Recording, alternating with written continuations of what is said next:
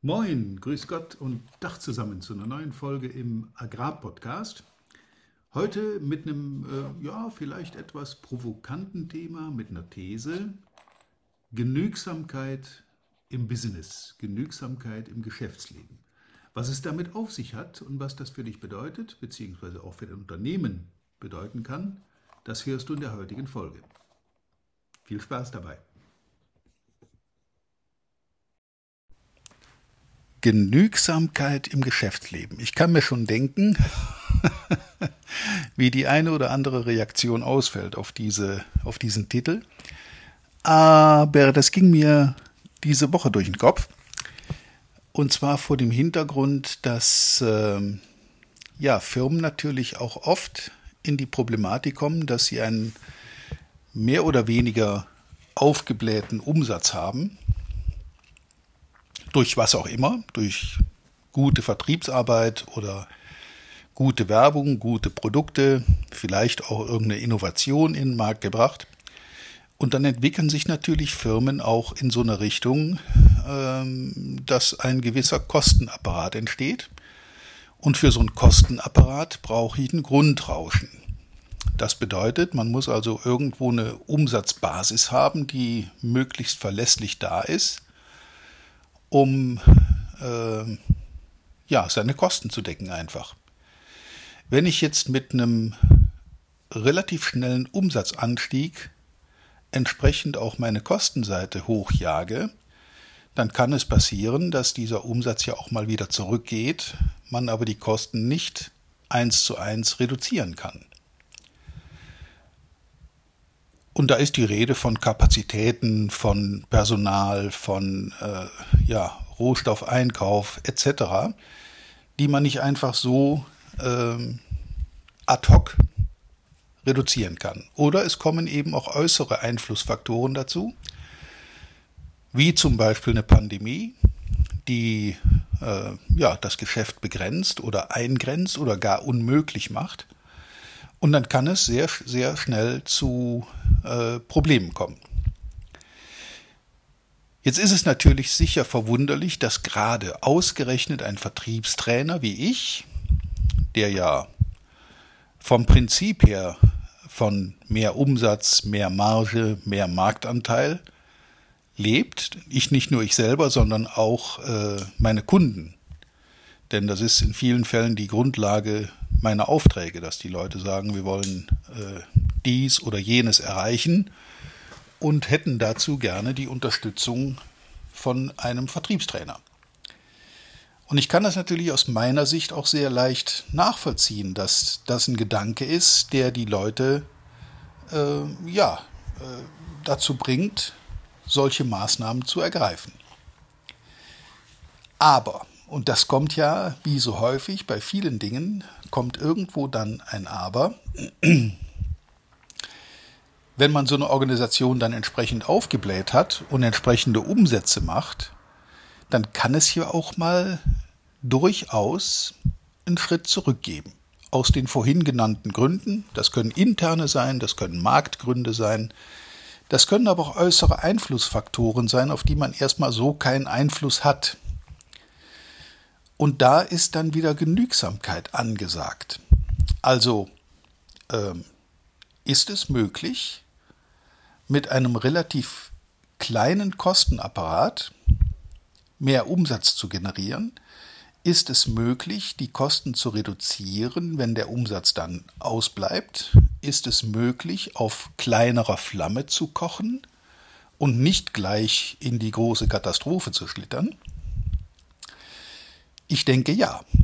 Denn Wachstum ist eine feine Sache.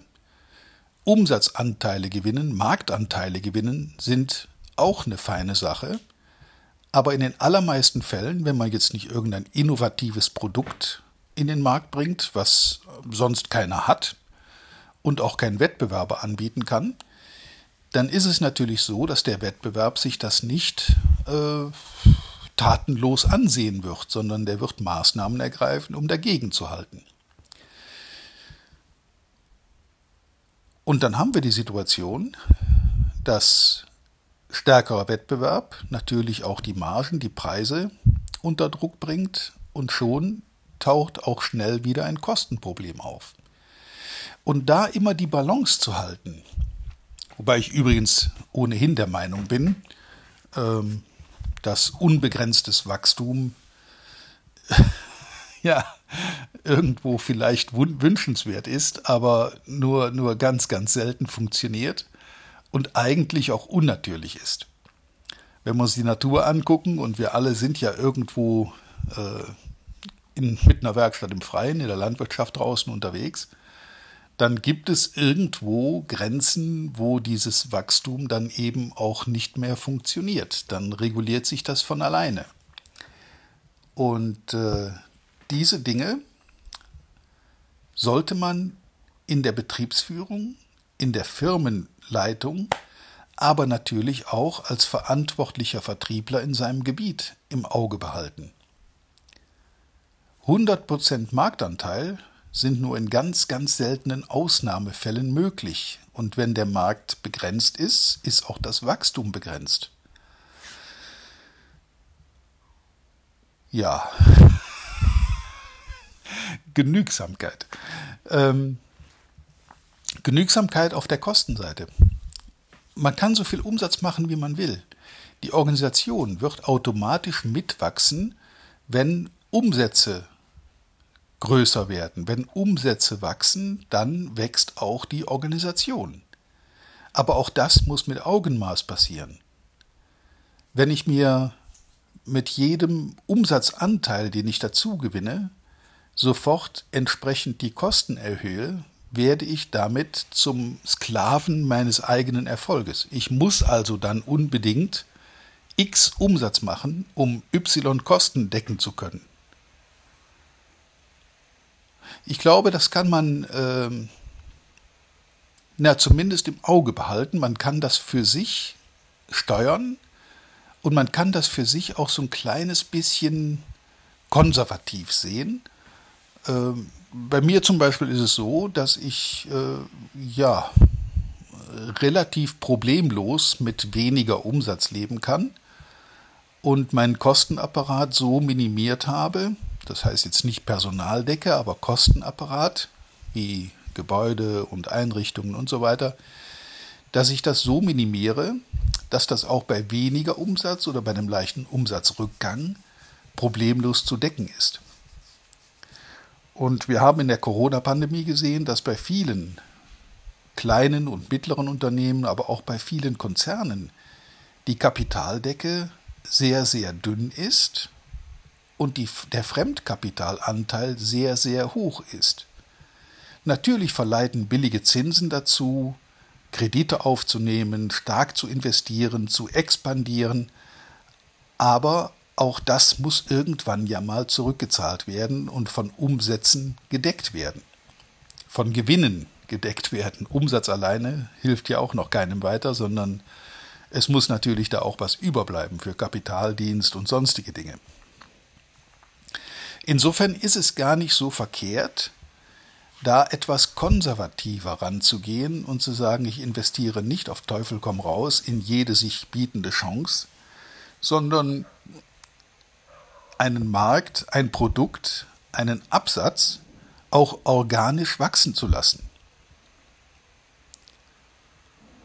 In meinem Fall ist das relativ einfach zu, zu, zu klären. Ich, hab, äh, ich verkaufe ja Zeit, ob nun online oder live vor Ort. Und irgendwann ist mein Kalender voll.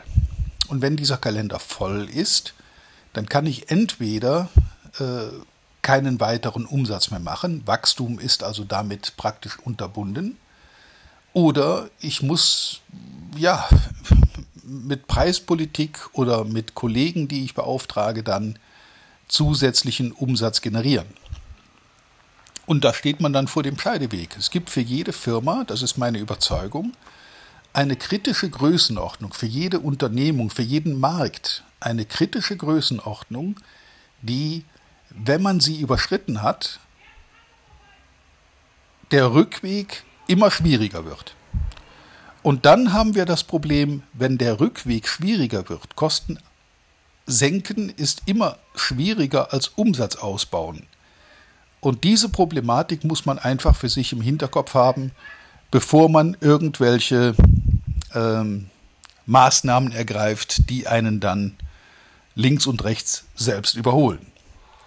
Vielleicht kannst du ja in deinem eigenen Bereich mal einen genauen Blick hinrichten und dir überlegen, wie du das in deinem Bereich umsetzen kannst. Ich verzichte natürlich nicht auf Umsatz und ich nehme auch möglichst jeden Auftrag mit, den man kriegen kann. Aber auch das mit Augenmaß und mit Vernunft und nicht äh, im Übermaß, um dann in ein Abwicklungs- oder in ein, ein Handlungsproblem zu kommen. Ich wünsche dir beim genauen Hinsehen viel Erfolg, viel Spaß und natürlich wie immer trotz Genügsamkeit reiche Ernte. Bis zum nächsten Mal. Vielen Dank, dass du heute wieder dabei warst. Wir hoffen, du hattest genauso viel Spaß wie wir. Wenn dir gefallen hat, was du gerade gehört hast, dann war das erst der Anfang. Denn auf walter-peters.de-termin erhältst du kostenlos und unverbindlich ein Beratungsgespräch mit Walter. In diesem 30-minütigen, völlig kostenfreien Erstgespräch erarbeitet Walter mit dir einen Schritt-für-Schritt-Plan, den du direkt anwenden kannst. Du lernst zum Beispiel, wie du deinen Umsatz innerhalb weniger Wochen deutlich steigerst, wie du mehr Neukunden für dich gewinnst und deine Verkaufsgespräche erfolgreich abschließt. Da Walter immer nur eine begrenzte Zahl von Anfragen bearbeiten kann, warte nicht zu lange. Denn Fakt ist, wer weiterkommen will, braucht einen Experten. Walter hat mit über 40 Jahren im Vertrieb und 15 Jahren als Trainer schon zahlreichen erfolgreichen Unternehmen dabei geholfen, ihre Umsätze massiv zu steigern und Kundenverhandlungen deutlich zu vereinfachen. Wenn du also wissen willst, ob du für ein Erstgespräch in Frage kommst, geh auf walter-peters.de-termin und fülle das Formular aus. Bis zum nächsten Mal bei Erfolgreich im Agrarvertrieb, der Agrarpodcast. Wir wünschen dir reiche Ernte.